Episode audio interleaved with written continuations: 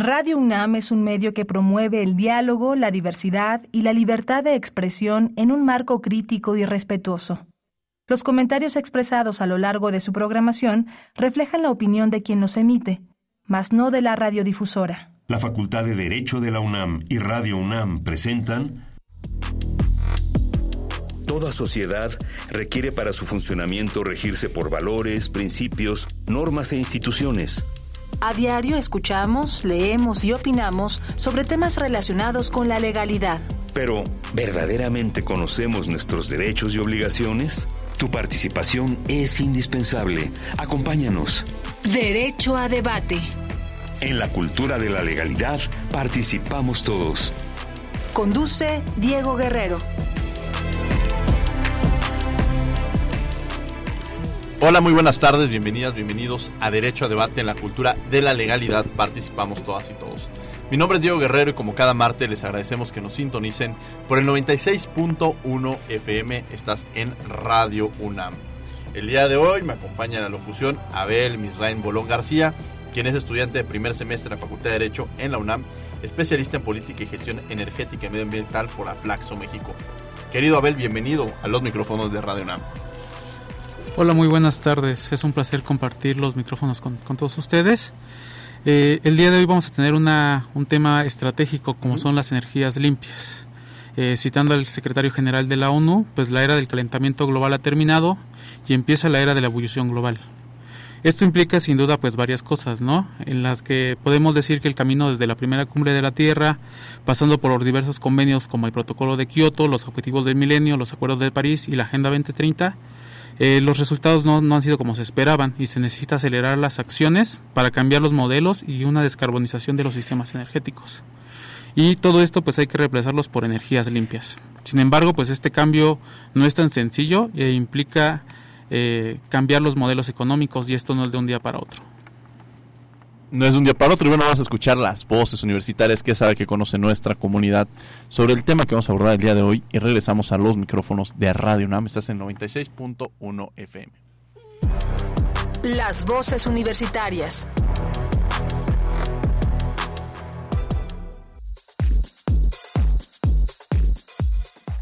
¿Crees que las llamadas energías limpias realmente ayudan a combatir el cambio climático? Las energías limpias son una herramienta indispensable para combatir el cambio climático, ya que se usan de manera en la que no perjudican al planeta, así aprovechando los elementos como el aire, el sol, para generar energía limpia. Las energías limpias, por lo que tengo entendido, son las que se utilizan gracias a los elementos que nos proporciona la naturaleza, en la que nosotros no, no retomamos sus recursos, sino que podemos utilizar el viento, por ejemplo, con energía eólica. A grandes rasgos, pues sí trae un cambio positivo al planeta. Tomando en cuenta que el cambio climático es un efecto de las actividades humanas, a partir de la quema de combustibles fósiles, como la quema de, del carbón, petróleo, gas, etcétera. Sí, las energías limpias son un camino para combatir el cambio climático, pero no lo son todo. Hay muchas cosas que tenemos que cambiar, hábitos y sobre todo también las grandes industrias, las grandes fábricas también tendrían que cambiar sus formas de producir energía. Pero desde luego, las energías renovables son un camino, sin embargo es un proyecto muy muy largo que nos va a llevar bastantes años. Hola, buenos días. Yo creo que las energías limpias sí contribuyen al mejoramiento ambiental. Sin embargo, hay dos cosas importantes. La primera, que no creo que sean tan a corto plazo. Y segunda, que lamentablemente los gobiernos y sobre todo en nuestro país, pues no dan prioridad a ese tipo de tecnologías que que nos ayudan a mejorar un poquito el mundo en general. Síguenos en Instagram, Facebook y Twitter como Derecho a Debate.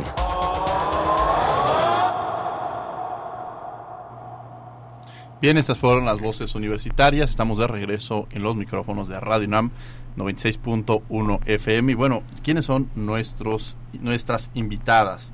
Les recordamos que el día de hoy me acompaña en la conducción Abel Bolón García. Adelante, Abel. Eh, claro que sí, nos acompañan dos destacadas alumnas del TEC de, de, Monterrey. Eh, no, a ver, nos acompaña el día de hoy Mariana Jaramillo Torres, quien es embajadora universitaria del Banco de Desarrollo de América del Norte y estudiante de séptimo semestre de la Facultad de Derecho de la UNAM. Bienvenida Mariana, que además tuve el enorme gusto que fuera mi estudiante, mi alumna hace un par de años. Bienvenida Mariana a los micrófonos de Radio UNAM. Y también contamos con la presencia de Paulina de Rocío Sánchez Torres, que ella es estudiante del tercer semestre de Ingeniería en Desarrollo Sustentable en el Tecnológico de Monterrey. Bienvenida, Paulina. Muy buenas tardes, mi nombre es Paulina del Rocío Sánchez Torres, soy estudiante de tercer semestre de Ingeniería en Desarrollo Sustentable en el TEC de Monterrey y me siento muy agradecida por invitarme a este foro. Espero este sea el inicio de una gran sinergia entre nuestras universidades para lograr objetivos integralmente y enfocados a las energías limpias o renovables y todo aquello que favorezca nuestro medio ambiente. Eso, las energías eh, limpias o renovables, platícanos Mariana, ¿de qué es esto? ¿De qué estamos hablando? Eh, bueno, primero que nada, igual muchas gracias por, por, eh, por recibirnos aquí. Quisiera dar una breve introducción sobre lo que hace el banco. Eh, bueno, el, el NatBank es una institución bilateral entre México y Estados Unidos que se encarga de dar financiamiento a estructura sustentable para preservar, mejorar y, y proteger el medio ambiente en la frontera de ambos países. este banco ha tenido un impacto no solo ambiental, sino también social. En sus casi 30 años ha financiado 300 proyectos, ha beneficiado a 19.8 millones de personas en la frontera y en cuanto al tema que veremos hoy de energía, eh, tiene alrededor de 38 proyectos. 38 proyectos y bueno, un poco que entender esta parte de conocer, eh, hablar sobre esto de tema de las energías renovables. De pronto hablamos de energías eólicas, solares, una serie de energías ahí que coadyuvan y contribuyen en un tema que a veces no le damos tanta prioridad en nuestra vida cotidiana, pero que eh, incluso la pandemia nos mostró la importancia de atender el tema ambiental, uno de los factores en los cuales se pulverizó y, además se ponderó las condiciones en las cuales vivimos la pandemia fue precisamente el no preservar y no cuidar nuestro ambiente. Y también vivimos muchas imágenes que, eran como eh, pensar en un mundo distinto cuando de pronto empezamos a ver que en los mares, en los lugares veíamos una serie de especies que no cotidianamente por la presencia de las personas, de los seres humanos, habitaban y se encontraban ahí. Entonces era como una mirada de sí frente a este caos ah, eh, de una pandemia, también nos mostraban una, un paisaje distinto o una imagen distinta. Paulina, platícanos un poco sobre este tema las energías y cómo la importancia de cuidarlas. Bueno, principalmente eh, hay que entender que las energías limpias vienen de fuentes naturales, que les sea posible recuperarse más rápido de lo que es posible consumirse. Es decir, eh, conocemos, como tú mencionaste, la energía solar, la eólica, geotérmica, nuclear, que se centran, sobre todo la solar, en recursos ilimitables que a partir de la radiación, la radiación electromagnética en la que, que nos brinda el sol, se obtendrá o energía térmica o eléctrica. En el caso de la eólica se genera por medio del movimiento de un aerogenerador a partir de las corrientes de aire la energía eléctrica y de ahí partimos a una variedad increíble de energías que nos brinda la oportunidad de contar con electricidad que no necesariamente tiene que venir de la quema de hidrocarburos que posteriormente afectará mucho a nuestra capa de ozono. Bueno, acompaña la conducción, como ya lo había dicho, Abel y Mirraem Bolón García. Adelante, Abel, los micrófonos son tuyos. Sí, bueno, justo ahora pues ya sabemos qué son las energías. Ahora, ¿cuáles serían las principales energías que se utilizan en México? Eh, bueno, en México eh, sobre todo se usa la energía hidroeléctrica. En 2020 eh, representaba el 42.2% y posteriormente a esta es la energía eólica en un 28.4%. Sea, que nos hablan un poco sobre esta condición, esta importancia que tiene las energías y sobre todo cómo atenderlas. De pronto en el imaginarlo, en nuestro imaginario de la importancia que tiene también, yo de pronto alguien que nos esté escuchando dice, bueno, yo quiero poner paneles solares y demás, pero hay un costo representativo, ¿no? Es decir, es como esta, es esta doble fase cuando decimos, bueno, que la gente se alimente, eh, que tenga que coma comida lo más saludable que se pueda, pero sales a la calle, sales a la universidad y lo, y lo más cercano que tienes son tacos de canasta, tortas, que con, con, lo que tú te comes esos tacos de canasta, esa tortita y el refresco, pues no te alcanza para poder quizá comprar una ensalada orgánica, todo lo que ustedes se puedan imaginar. Es decir, tiene un costo y se vuelve un poco elitista la condición de la atención ambiental. En términos, verlo en, términos generales.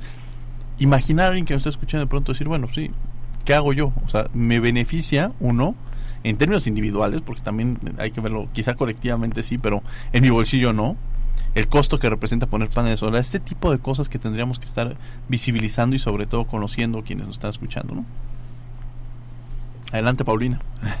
Bueno, exactamente como lo comentas, eh, el desarrollo de este tipo de tecnologías sustentables es un reto y sobre todo para las empresas. Y aquí me meto al financiamiento de proyectos sustentables en el que las empresas tienen mucho conflicto porque eh, conlleva un alto riesgo y necesitan eh, invertir constantemente y por un rango de tiempo muy largo. Eh, justamente el desarrollo de estas tecnologías conlleva mucho dinero y tiempo y creo que lo importante y lo que se está buscando es impulsar el desarrollo de estrategias para que estas energías sean mucho más accesibles como para nosotros como para las grandes empresas. Interesante, adelante Abel, por favor. Sí, justo el gobierno también tiene una gran participación para que estos esta tecnología sea accesible a, las personas de a pie, ¿no? Eh, sabemos bien que las empresas tienen unos retos, pero las, las personas en sus casas tienen otros. El financiamiento es uno de ellos. Eh, saber si, si les es viable poner paneles solares o no también es un, reto. Hay que saber a partir de, de, qué consumo de energía se puede poner un panel y, pues siempre pues cualquier actividad que, hagamos los humanos pues va, va, va, a repercutir en un impacto ambiental no tenemos que minimizar esos impactos y los, la, utilización de energías es una, una forma de, de, ello. Eh, bueno, precisamente yo quisiera ahorita agregar a esto del financiamiento, pues que es una de las labores principales de, del banco eh, del NatBank y bueno, el financiamiento de los programas puede ser ya sea por eh, mediante créditos, por recursos no reembolsables, e incluso hay un fondo de infraestructura ambiental fronteriza financiado con recursos de la Agencia de Protección Ambiental de Estados Unidos. Y pues realmente todos los proyectos son en beneficio de la, de la población y del mundo en general. Adelante, a ver. Sí, justo, pues el, beneficio no se, no es para todos, no se queda eh, justo en, en, el sitio, en local, sino es un, beneficio en las emisiones, ¿no? Sabemos que, que antes había un, agujero de la capa de ozono y esto pues ha ido cambiando, ¿no? Este se, ha ido modificando a través del tiempo, pero eso es justo a través de las políticas públicas que, han implementado los gobiernos y a través de los diversos convenios que, que se han formulado en el, en el paso del tiempo. Exactamente, y hay que tomar en cuenta que para el desarrollo de estrategias, como comenté anteriormente, hay que tomar en cuenta sobre todo la visión de las empresas grandes y sobre todo las más contaminantes y encontrar cuáles son sus retos para el desarrollo de propuestas como las soluciones y sobre todo hay que tomar en cuenta que este tema es muy nuevo y las soluciones a veces no, no son evidentes, el resultado no es evidente como comenté anteriormente, requieren mucho tiempo de inversión y un gran peligro, eh, un peligro muy alto.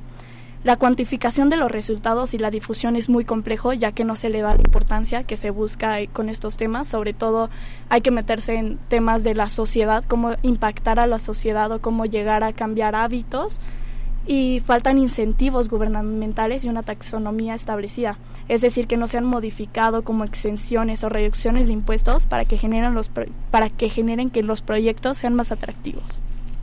Ahora, hay países, eh, hablaríamos que es un problema eh, exclusivamente de México o veríamos que otros países tienen las mismas condiciones o en qué posición incluso estaría México, Mariana. Pues no, eh, claramente no creo que sea un, problema de México, creo que es algo también social que pues debe haber mucha concientización en, primer, en primeros términos.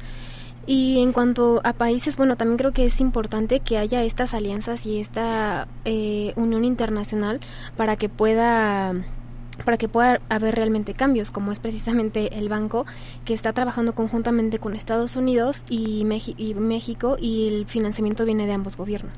Y este financiamiento, porque el tema económico es importante, o sea, no podemos hablar o garantizar un derecho humano si no generamos los recursos necesarios. ¿Hacia dónde van destinados estos recursos, Mariana? Eh, todos son a, la, a los proyectos a los que se les quiere invertir, es decir, eh, todas la, estos financiamientos están abiertos a todo el público. Eh, quien esté interesado va y presenta su proyecto. Igual se, se da asistencia técnica y de las de la índole que sea necesario para que pueda invertirse en los proyectos. ¿Qué proyectos tendríamos, por ejemplo? Eh, por, ejemplo, eh, hay parques eólicos, eh, hay presas eh, igual para el saneamiento de agua. Los principales son en el tema del agua. En tema de agua, que además es uno de los factores más importantes. Adelante, este, vamos a poder continuar con esta entrevista y bueno, Abel, platícanos más sobre el tema. Sí, justo el tema de energía es un tema transversal que impacta a todos los sectores. No hay ningún sector que no utilice energía y es por ello que necesitamos cambiar o descarbonizar este sector energético, no utilizar energías limpias. Eh, esto implica que hay que conocer a la industria, hay que saber quién está gastando qué y por qué se está gastando esa energía, saber si hay fugas o no, y entonces de, de, esos análisis podemos decir cuándo es viable un proyecto o no. Saber identificar cuándo es mejor poner paneles solares o cuándo es mejor un proyecto eólico o incluso la geotermia, ¿no? que la geotermia es un poco más, más técnica, que son en sitios específicos, igual que la hidráulica. Ahora, el tema de la electricidad, ¿cómo se genera la electricidad? ¿Cómo se construye la electricidad en un momento determinado en nuestro país? Paulina, platícanos. Pues depende principalmente del tipo de energía que estemos eh, hablando. Si estamos hablando del, de la cómo se energía, cómo se genera la energía a partir de gas natural, es la quema de gas para la, la electricidad que finalmente eh, contribuirá a los gases de efecto invernadero que afectarán a nuestra a nuestra capa de ozono y finalmente contaminarán. Igual es importante tomar en cuenta eh, los distintos tipos de energía y además las situaciones climatológicas de nuestro país y cuál, qué tipos de energía son las que más conviene. Como mi compañera eh, comentó anteriormente, la energía que más se ve eh, producida aquí en México es la hidroeléctrica y hay que tomar en cuenta que no es porque tengamos mejores plantas hidroeléctricas que el resto de países. Hay países en donde su fuerte son las energías eólicas o la geotérmica, la nuclear, entonces depende sobre todo de cada país. Por ejemplo, en el caso de la energía nuclear, es por medio de plantas nucleares para generar vapor y producir electricidad a través de reacciones nucleares. La geotérmica toma provecho del calor de la Tierra, del núcleo, para generar vapor igualmente y mover, mover turbinas. La, hidro, la hidroeléctrica aprovecha el movimiento del agua para almacenar, capturar agua y la liberan a través de turbinas y se aprovecha esta fuerza y movimiento del agua para transformar de energía cinética eléctrica. Interesante sobre todo entender estas lógicas que llevan las propias energías y me lleva a pensar, quizá hace un par de programas hablamos aquí sobre la Agenda 2030 esa perspectiva que se estableció en su momento para llegar a alcanzar una serie de objetivos eh, para, el, para año 2030. Eh, parecería mucho cuando se planteó esta Agenda 2030, sin embargo, ya estamos muy cerca, estamos prácticamente a siete años y al parecer no estamos tan cerca de poder garantizar aquellos planteamientos que se hicieron en esta agenda. Mariana, platícanos un poco qué es, qué es este tema de la Agenda 2030 en torno al desarrollo sustentable y cómo va. Eh, bueno, eh, precisamente tuve un evento eh, hace unas semanas donde un profesor precisamente comentaba sobre eso y creo que esto incluye muchas medidas para, para la mitigación del cambio climático, ¿no? Eh, debe existir un control siempre en, en todas estas emisiones y residuos que se están emitiendo constantemente y bueno, claro que también el que se cree en este tipo de, de energías renovables o energías limpias, pues también eh, tiene ciertas desventajas por, eh, por lo mismo de las emisiones, pero siempre y cuando haya este control y se pueda mitigar, creo que eso es en lo que podría funcionarnos. En lo que podría funcionarnos más. Y de pronto eh, surge también una parte, Paulina, que me gustaría platicar contigo, que es sobre pensar en más allá de los beneficios de la huella de carbono, cómo se pueden generar energías eh, sin afectar directamente los ecosistemas, imaginando también en el caso de la energía eólica o la hidroeléctrica, que se ha demostrado que la falta de planeación ha sido factor para que precisamente afectar los ecosistemas locales. ¿Qué tendríamos que hacer para este tema de ponderación, incluso por así decirlo, no? Por supuesto, pues aquí nos centramos principalmente en la tecnología y el conocimiento que se tiene de ese tipo de energías, porque claramente si no se tiene conocimiento de cómo se implantan estos aerogeneradores o estas plantas de energía, pues claramente estaremos afectando a los ecosistemas que viven ahí. Eh, para esto se necesita llegar primero por la difusión, que se tome la importancia a través de la parte social y por medio de ahí empezar a lograr un financiamiento de parte tanto de la población como de grandes empresas para el desarrollo de buenas tecnologías, la difusión de información. Eh, igualmente, eh, creo que a veces se, se, se toma poca importancia a la implantación de este tipo de energías, lo que conlleva los precios, eh, cuánto tiempo y sobre todo como eh, el ciclo de vida de, o sea, por ejemplo, si a mí me gustaría eh, poner paneles solares en mi casa, yo no sé cuánto me va a costar o cuánto me va a ahorrar de energía mensualmente. Entonces creo que la difusión es una, un pilar muy importante en este tema. Ahora la difusión, pero podemos quizá investigar y de pronto darnos cuenta que ponerle paneles solares a mi casa representa una inversión importante, que quizá cuatro o cinco años yo pueda recuperar esa inversión, pero no deja de ser un tema costoso a corto plazo. ¿Qué tendríamos que hacer un poco? no Yo me imagino este escenario, o sea, ¿qué tendríamos que hacer? Quizá buscar materiales más económicos o un, quizá un apoyo por parte del gobierno a aquellas personas que deciden invertir. ¿Qué, qué, qué planes te imaginas, Mariana? Pues yo considero que sí, principalmente eh, debe haber un apoyo en cuanto al por parte del gobierno que existan políticas y regulaciones eh, de esta manera para que también se fomente el uso de las energías limpias también eh, las inversiones de, la infraestructura pues que creo que es lo más difícil en lo que podría empezarse. La, educación y concienciación porque tampoco hay personas que no, no saben realmente. Y, y precisamente como comenta el, la investigación, pues incluso creo que también es deber del gobierno el apoyo a la investigación, al desarrollo, ¿no? Pueden financiar la, incluso esas investigaciones. A ver, que nos acompaña el día de los micrófonos, eh, son tuyos. Justo el tema es que cuando uno piensa en generación de electricidad, piensa en estas grandes industrias, ¿no? Es que están alejados de a cientos de kilómetros de nuestras casas estas grandes eólicas, estas grandes solares, plantas solares que, que, ocupan un, una extensa eh, región del territorio, ¿no? Son, son proyectos que ocupan mucho territorio. Eh, también vemos ahí a las, a las, a las hidros, ¿no? Que son, son, son necesitan mucho eh, infraestructura. lo que hace la legislación en esta parte es decir que nosotros como usuarios finales podemos implementar pequeñas plantas en nuestras casas. No necesitamos estos, estas grandes plantas afuera de, nuestras casas, sino que las podemos llevar a, nuestro, a nuestro techo o a nuestro eh, patio y de ahí generar nuestra electricidad, evitando pérdidas que, que se van generando a lo largo de, toda la cadena del sector hay muchas pérdidas en estas líneas de transmisión, de distribución, y esto se puede evitar siempre que el sistema esté en, sitio.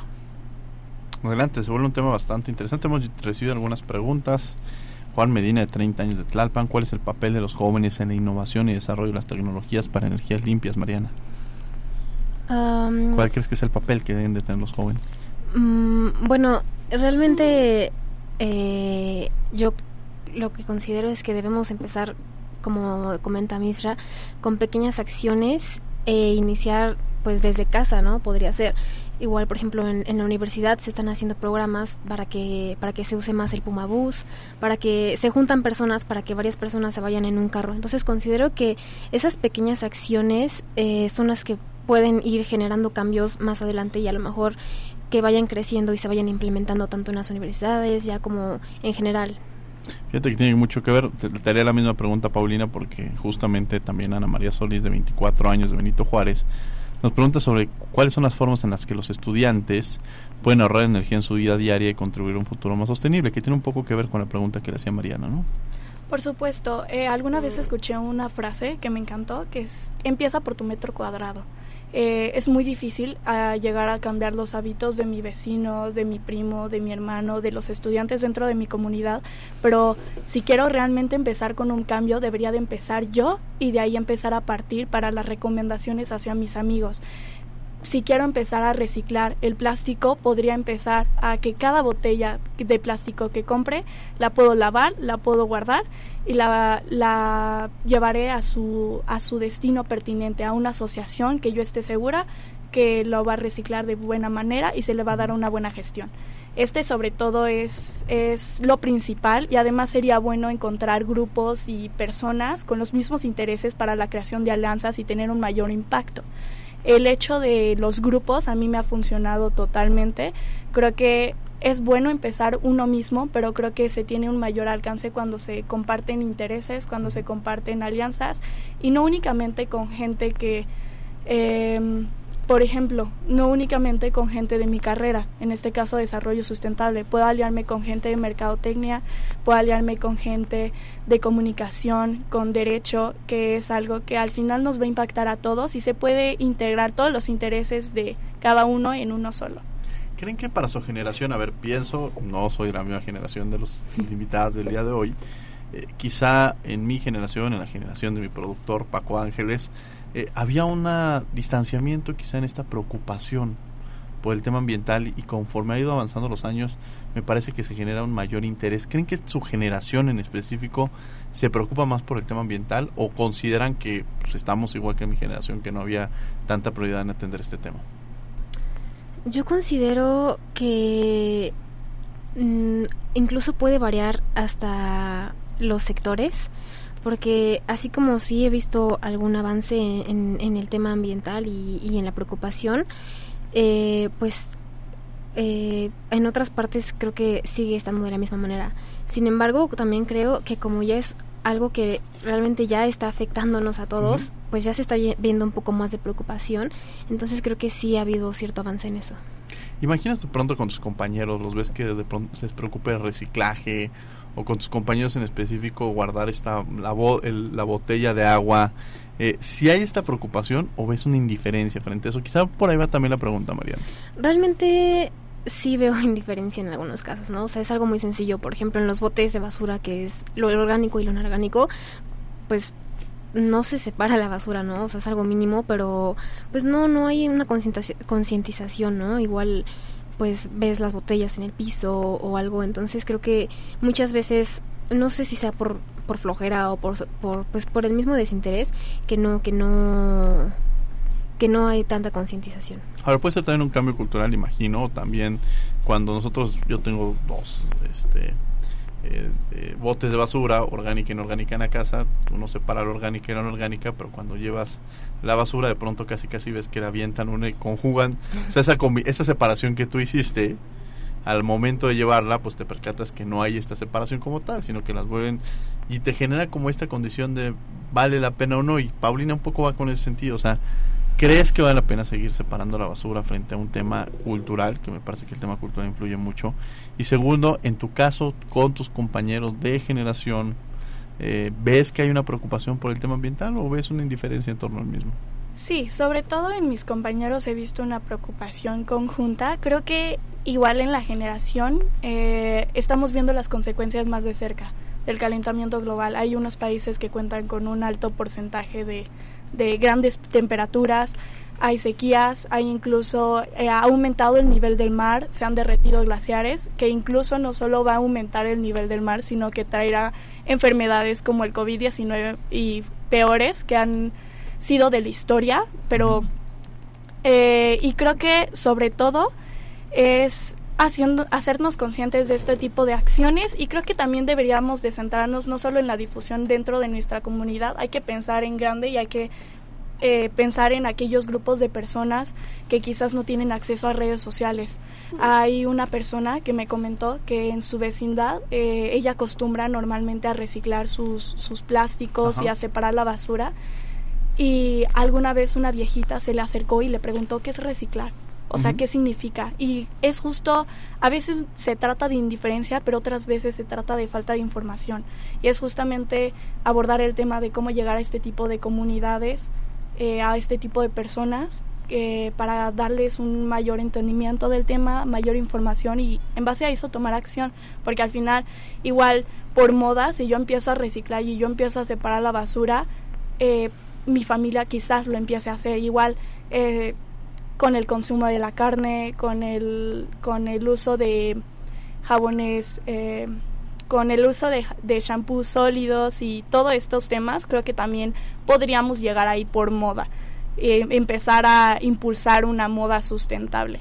una moda sustentable que además se vuelve, ¿no? Surge este tema de, de modas que, que al final es muy sencillo quizá en el imaginario de las personas que nos están viendo decir, bueno, yo separo basura, o, pero va más allá, ¿no? O sea, de pronto el, el, el bote en el que consumimos agua, la cantidad de ropa que estamos generando, la cantidad de agua que se genera al momento de producir ropa y ser consumistas de excesivos de vemos una promoción y de pronto estamos viendo y comprando, comprando ropa en estas aplicaciones, ¿no? Que eh, de pronto uno tiene varias aplicaciones y las está utilizando y está comprando ropa que no necesariamente necesita y que si vamos más allá, detrás de la misma, pues hay un tema de consumo de productos que afectan el tema ambiental y que parte de eso, o sea, de pronto en estos pequeños detalles que vamos visibilizando, lo que decías, ocupar el automóvil, salimos de nuestra casa y poder compartirlo con el vecino que vive al lado, cuando vamos al mismo lugar, quizá vamos a la universidad, estamos contribuyendo. Entonces, en esta medida micro, llevándolo a lo macro, pues nos permite tener un mejor desarrollo y un mejor país, que creo que esos son los temas que tendríamos que estar visibilizando. ¿Por qué? Porque me parece que hay en otros temas en los cuales el gobierno tiene una un factor prioritario y único. Si pensamos en el tema de seguridad, pues realmente quien le corresponde el tema de seguridad es al gobierno. Pero el tema ambiental no solamente le corresponde de manera individual, sino va más allá, sino el, lo que afecta a nuestro tema en México, afecta en Estados Unidos. Si no hay una barrera en la cual, digamos, de aquí para allá, la contaminación está y pasando la barrera ya no existe. Hay otros temas en los que sí, pero en estos temas de desarrollo sustentable y demás, pues nos llevan a reflexionar en torno al mismo. Están en Radio NAM, estos 96.1 FM en Derecho a Debate. Los invitamos también a que nos sigan en las en el micrófono, a que nos hagan llamadas. Estamos también en el 55 55 23 54 12, 55 55 23 76 82. También estamos en las redes sociales como Derecho a Debate para que nos hagan llegar sus preguntas. ¿Qué proyectos comunitarios se pueden emprender para fomentar el uso de las energías limpias. Ana Luisa Rojas, de 50 años de Tlalpa, nos preguntan, Mariana, ¿tú qué crees que sean quizá estos proyectos comunitarios en los que ha estado trabajando incluso el banco, que imaginándolo de esa manera, se puedan fomentar para el uso de las energías limpias? Eh, bueno, para empezar, considero, eh, igual como ya mencionó mi compañera Paulina, que debes de buscar un grupo de interés para que se haga todo este apoyo, ¿no? Una vez ya acercándote, en este caso, al banco, eh, la, la, ventaja de esto es la asistencia que te brindan. Y, y bueno eh, eh, ay, me podría sí un poco lo, que nos preguntan a Luisa Rojas es sobre estos proyectos comunitarios ¿no? y que quizá contienen como una contribución o si Paulina también quiere entrar al tema eh, quizá imaginando en el banco por ejemplo que puedan contribuir y que puedan coadyuvar en el desarrollo de los mismos y en la promoción de como tal Ok, sí. Bueno, eh, desde esa perspectiva, eh, la... No, eh, sí. Adelante, Paulina.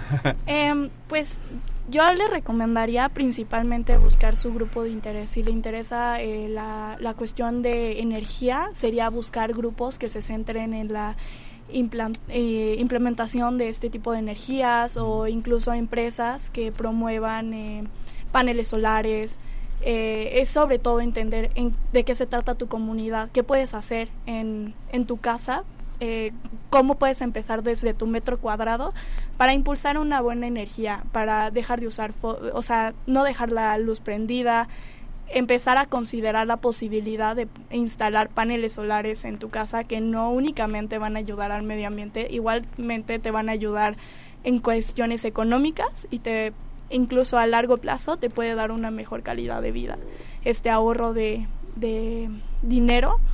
Eh, y es sobre todo empezar a pensar eh, las soluciones que tú puedes hacer, en la que, lo que tú necesitas y lo que tú puedes hacer y en base a eso comprender las necesidades de los demás. Adelante, adelante mi querido Abel, para que sigamos con la entrevista. Sí, justo eh, hay muchas comunidades que se organizan y observan qué es lo que, lo que necesitan, ¿no?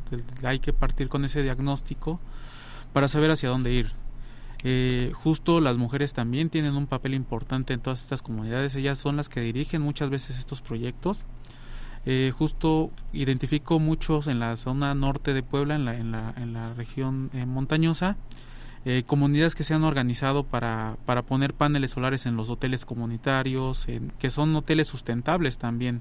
Y hay toda una red de protección dentro de la comunidad que no dejan solo a, las, a, los miembros del, del, pueblo, sino que se van apoyando unos con otros, ¿no?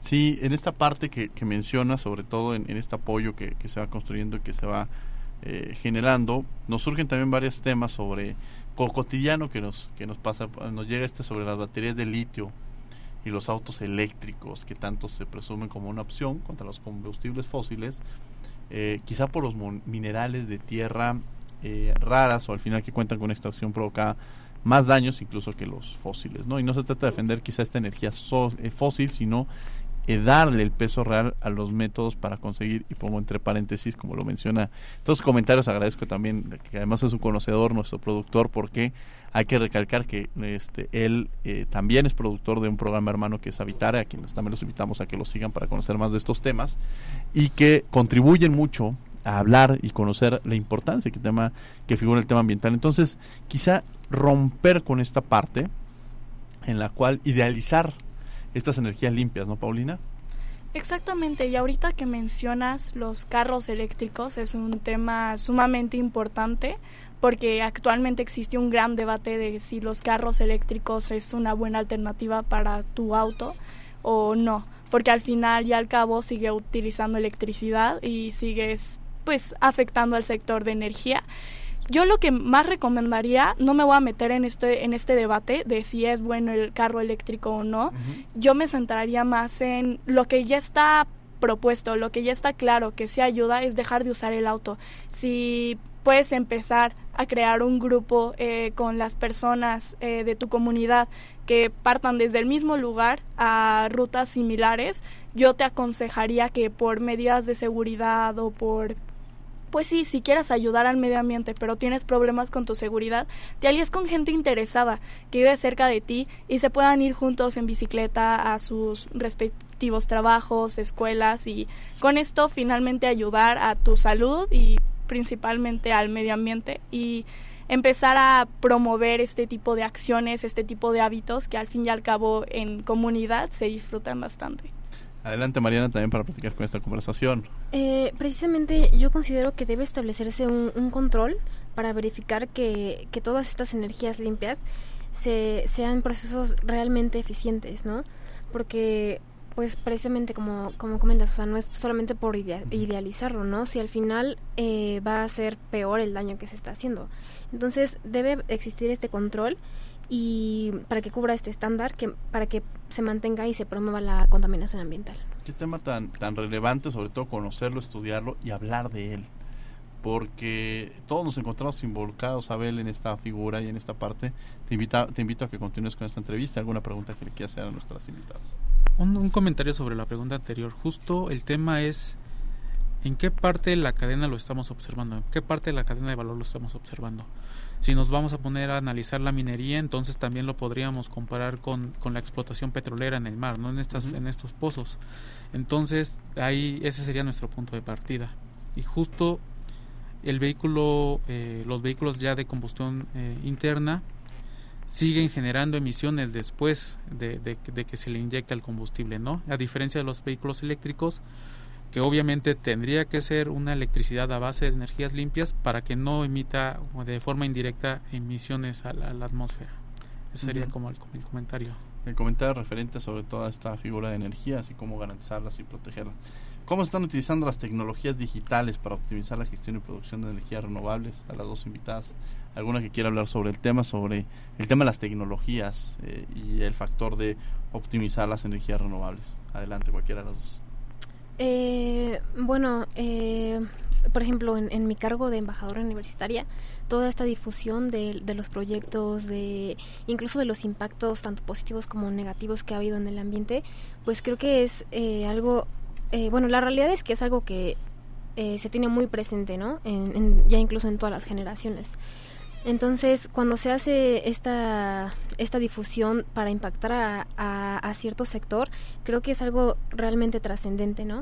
Entonces, eh, creo que debe de, haber un seguimiento en esta en esta publicidad para que haya no haya tanta desinformación y para que haya más interés para que haya mayor interés. Adelante, Abel, ¿quieres comentar alguna pregunta sobre todo? Sí, para Mariana, ¿cuáles serían los impactos sociales, o sea, impactos positivos tanto negativos, por el uso de las energías limpias? Eh, sí, bueno, eh, así como lo comentas, pueden ser hasta buenos como, como malos, ¿no? Pero la planificación y desarrollo de proyectos energéticos, eh, para en este caso, debe algunos son como el empleo y la economía local, ¿no? Este, esto sería una ventaja, ya que la construcción y operación de estas instalaciones pues generaría empleos y también pondría en movimiento la economía local.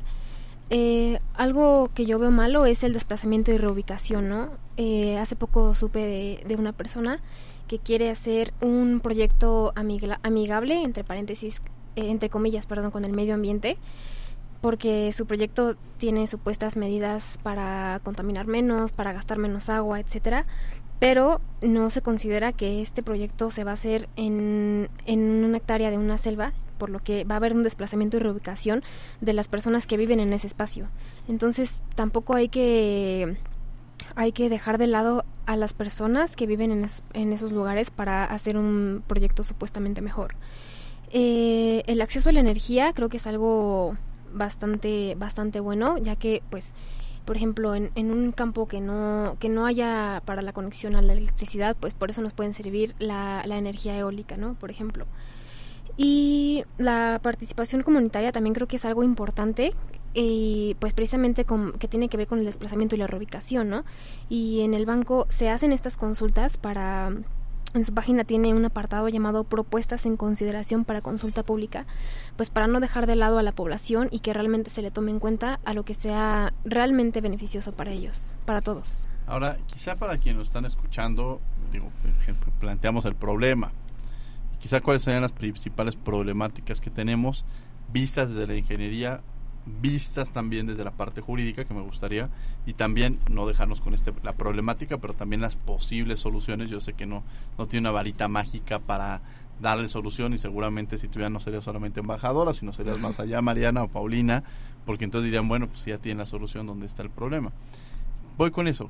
Cuáles serían las principales problemáticas que ustedes identifican desde su expertise Paulina empezaría contigo y las posibles también este eh, y las posibles soluciones? Creo que principalmente es que la mayor parte de la población está acostumbrada a, ante las soluciones medioambientales, a encontrar el por qué no debería de hacerlo y empezar, empezar a buscar el por qué sí. Es decir, eh, si no me es posible eh, dejar de usar el carro, eh, puedo entonces utilizar energías limpias dentro de mi hogar. Ah, bueno, si no puedo ni energías limpias ni dejar de usar el carro, podría empezar a reciclar mi plástico. Y si no, podría empezar a apoyar a comunidades o a organizaciones que sí lo hacen. Podría participar en voluntariados, podría capacitarme, podría informarme, podría investigar, podría dar conferencias, podría ir a ir a estos tipos de talleres nos centramos mucho en el por qué no en vez de centrarnos en el por qué sí, qué sí puedo hacer de esto y no, esto no lo puedo hacer por mi seguridad, esto no lo puedo hacer porque a mi casa no le queda, esto no lo puedo hacer porque no tengo el tiempo. Entonces, empezar a buscar soluciones propias para, para la implementación de este tipo de, de, de soluciones, para empezar entre nosotros y así empezar a a desarrollarnos como una sociedad. Adelante, eh, Paulina.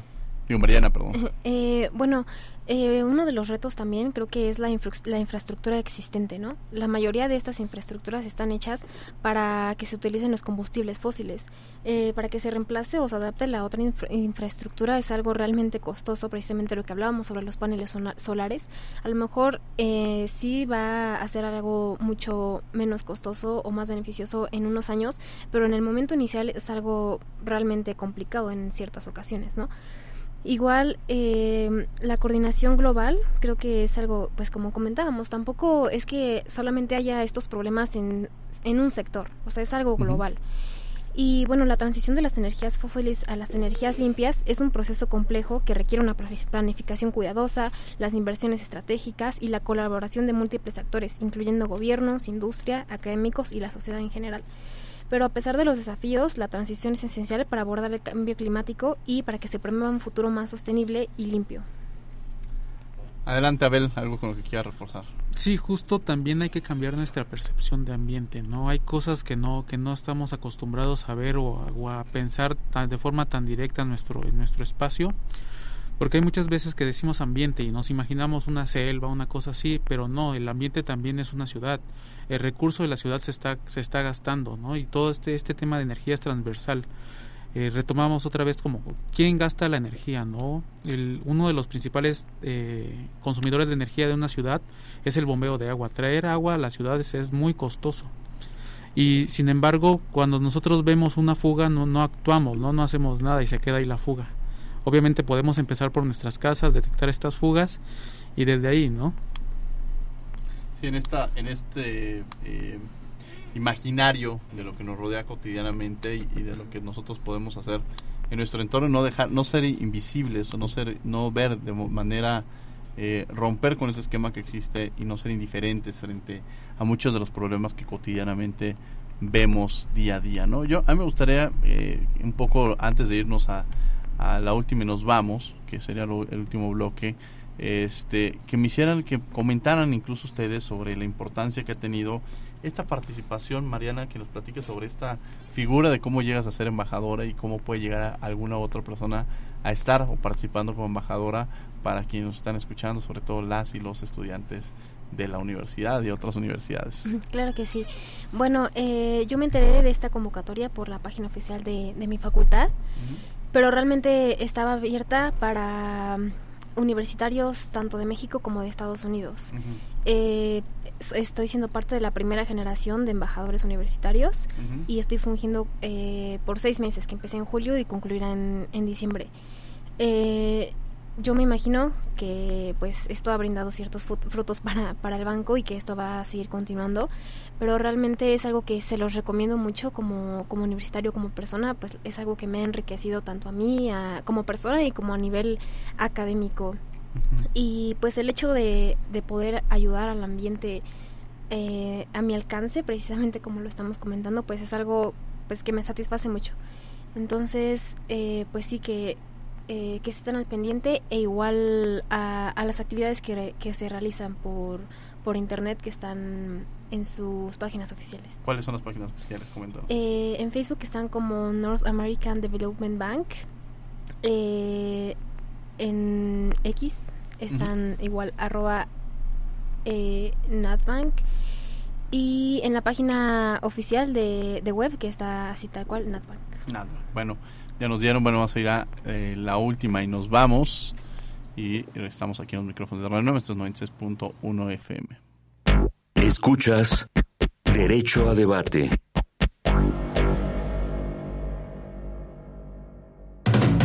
La última y nos vamos. Pues hasta aquí. La última, la última y nos vamos. Estamos de regreso en los micrófonos de Radio UNAM, estos 96.1 FM. La última nos vamos. Algo con lo que quieran cerrar, algún comentario, quien me pregunta, es tema libre. Y empezaremos contigo, Paulina. Por supuesto, yo le dejaría a todos que no tengas miedo de ser el primero en empezar a cambiar alguna de tus acciones, en empezar a preocuparte por estos temas. Eh, empezar a tomarlo como una oportunidad para compartirlo con tus amigos, con tu familia, con tu comunidad o tu escuela y no tener miedo de empezar. Eh, sobre todo con experimentos, eh, voy a tratar de empezar con esto para ver si me funciona, es lo vital. Empieza por tu metro cuadrado y no tengas miedo de compartirlo, ser el primero. Gracias, Paulina. La última, la última nos vamos, Paulina. Eh, Mariana. Muchas gracias.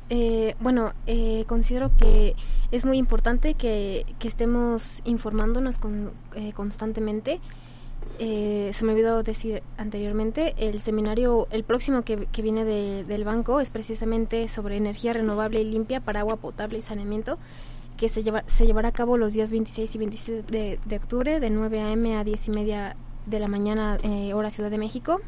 Esto se pueden inscribir en su página oficial de Facebook. Y, y bueno, eh, que nos hagamos conscientes todos, porque es un problema que nos afecta a todos. Entonces, si empezamos con, con pequeñas acciones, creo que realmente podríamos lograr un cambio. La última y la última nos vamos a ver. Algo que cerrar. Justo, hay que eh, empezar a hacer acciones. Estos pequeños cambios eh, al final del día tienen un gran impacto en lo macro, es porque todo suma. Todo suma y bueno, pues al final de cuentas también esta, con esta reflexión nos vamos con esta reflexión también nos quedamos sobre la importancia que tiene tratar y buscar una conciencia pues sobre el cuidado del ambiente, con qué tanto estamos contribuyendo nosotros de la construcción o de generar esta empatía, de no verlo de manera individual, sino de manera colectiva, que podamos día a día desde, como ya lo habían mencionado, separar la basura, eh, recoger, este, si vemos una fuga de agua en nuestra colonia, pues notificarla, no bajo esta expectativa que muchas veces decimos, ¿para qué separamos la basura si no lo van a hacer? Sino nosotros contribuir desde nuestra trinchera, ¿no? Quizá es como lo menciona Abel, eh, hacer esta, esta denuncia del agua constantemente. Quizá pasará un día, dos días, seguiremos pasando por ahí, pero la indiferencia me parece que es uno de los temas que más atacan muchos diversos factores de derechos humanos y el tema ambiental no se queda afuera. ¿Qué tantas acciones estamos contribuyendo para prevenir aquello que afecta a todo nuestro ambiente, para prevenir esta eh, construcción. Y yo además quiero hacer aprovechar para hacerles una invitación a que todos los lunes lunes a las 4 de la tarde escuchan Habitare que es un programa que tiene que Radio UNAM en el cual se abordan estos temas hacen desde el Instituto de, de, Ecología en el cual bueno pues está está lleno de la mano de que precisamente produce Paco Ángeles y que nos lleva a reflexionar en torno a cada uno de estos temas. Habitare, que está precisamente los lunes, los lunes a las 16 horas por aquí por 96.1 FM y los martes está por el 860 de AM. Bueno, pues la verdad es que les agradecemos mucho que hayan estado con nosotros el día de hoy. Yo sí me gustaría que mandaran un mensaje muy breve a quienes están escuchando, nuestros invitados, muy, muy breve con el que les gustaría cerrar el programa el día de hoy. Paulina eh, crece y hace crecer a tu comunidad. Sobre todo, impúlsate de los demás y alíate. El tema de colectividad, ¿no? Y la parte de trabajo en equipo. Mariana Jaramillo, que además le agradezco mucho que haya eh, buscado este espacio, que nos haya hecho esta, esta comunicación y que ha permitido que podamos dialogar sobre este tema. Me da mucho gusto cuando veo a las y los alumnos que conocí en el aula a verlos en el lado del micrófono. Mariana, muchas gracias. Algo con lo que quieras cerrar. Bueno, pues primero que nada, nuevamente gracias por haberme recibido. Muchas gracias a todos los que nos escucharon. Y pues este, este programa de Derecho a Debate, la verdad es que trata de temas muy diferentes pero sumamente importantes. Entonces eh, los invito a que, a que sigan siendo parte de esta gran comunidad. Muchas gracias y también aprovechamos, sumamos para que se sigan sumando a Derecho a Debate. Abel, algo con lo que quieras cerrar. Pues darle las gracias a, a, usted, profesor, al doctor Diego, por brindarme la, oportunidad de, de, estar en esta entrevista con, con dos grandes eh, personas, eh, expertos en el tema. Y justo, ¿no? Siempre hacer, hacer comunidad es importantísimo y actuar. Actuar me parece que también son estas acciones que tendríamos que realizar. Yo les agradezco mucho que hayan estado con nosotros. Los invitamos los miércoles. Los miércoles estamos en el canal 22, el canal 22 de México, en Cultura al Derecho, a las 7 de la tarde, a las 5 de la tarde, hablando sobre literatura, cine, música y series de televisión de una perspectiva jurídica. Desde luego agradecemos a la Facultad de Derecho y a Radio UNAM en la coordinación de Renata Díaz Conti y Nidia López, asistencia a Mari Carmen Granados y Gisela Hernández, comunicación y difusión María José López, Giovanna Mancilla y Dominique Ebel. Operación técnica, Arturo González, producción, Francisco Ángel. Los invitamos a que sigan con la programación de Radio UNAM. No olviden que nos escuchamos de ley todos los martes. Esto fue Derecho a Debate. Por hoy concluye la discusión, pero no se pierdan el próximo tema en Derecho a Debate. En la cultura de la legalidad participamos todos.